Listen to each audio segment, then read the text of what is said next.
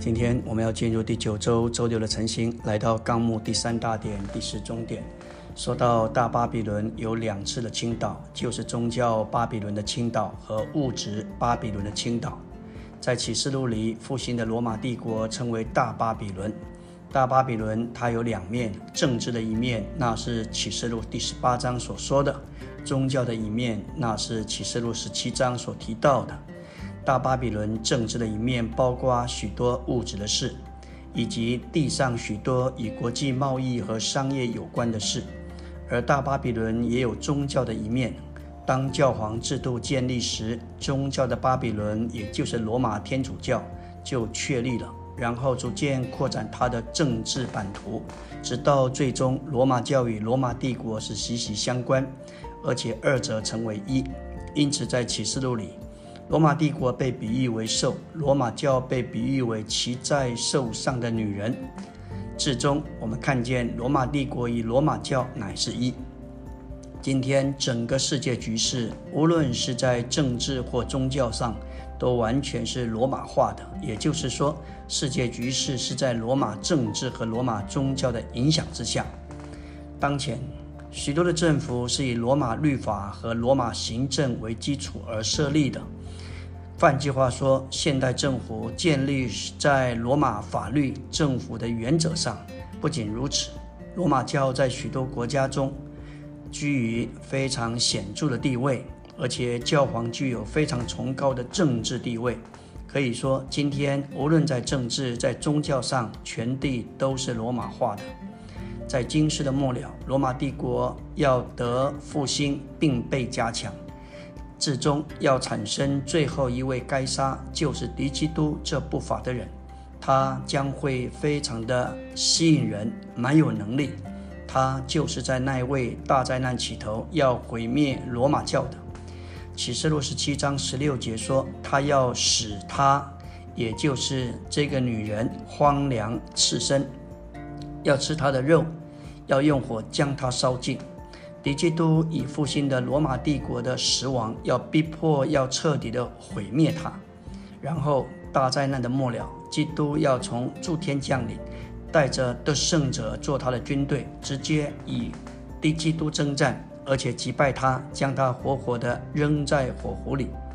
随着敌基督击败敌基督，整个罗马帝国要被毁灭，一切罗马的事物要从地上被消除清理。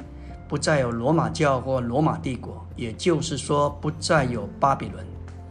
在启示录十九章前面四节非常特别的三次提到哈利路亚。十九章第一节说这些事以后，我听见天上仿佛有大批的群众大声说哈利路亚，救恩、荣耀、能力都属于我们的神。二节说他的审判是真实公义的。因他审判了那用淫乱败坏全地的大妓女，这是指着大巴比伦宗教的一面，就是指着罗马天主教，并且向他为他的奴仆伸了流血的冤。第三节第二次又说：“哈利路亚！烧妓女的冤往上冒，直到永永远远。”四节那二十四位长老与四活物就俯伏敬拜那座宝座的神，说：“阿门。”哈利路亚！在十九章一到四节里的赞美，主要不是关于物质的巴比伦的倾倒，而是关于宗教巴比伦的倾倒。在神眼中，宗教的巴比伦比物质的巴比伦更可憎。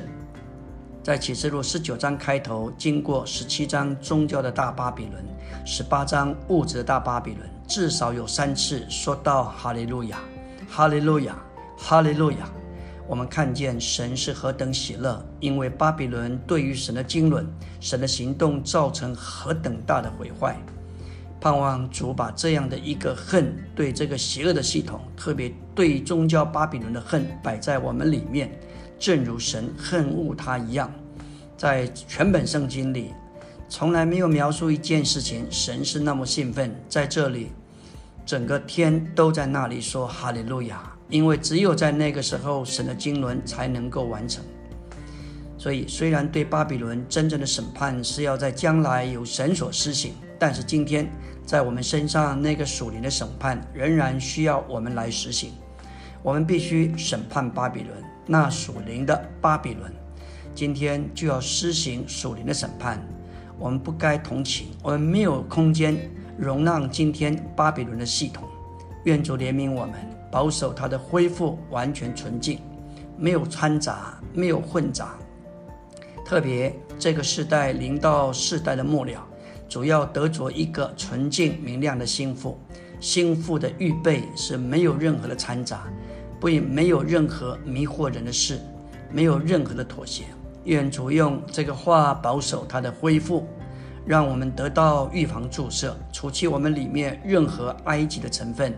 我们里面，我们与埃及与世界无份无关。虽然我们生活在世界里，我们不是世界的一部分。我们也需要清楚，所有与巴比伦的混杂有关的这一些宗教的系统，使得主的恢复的众教会能够蒙保守，能够预备好成为基督那纯净的心腹。圣经里有两座显著的城：巴比伦与耶路撒冷。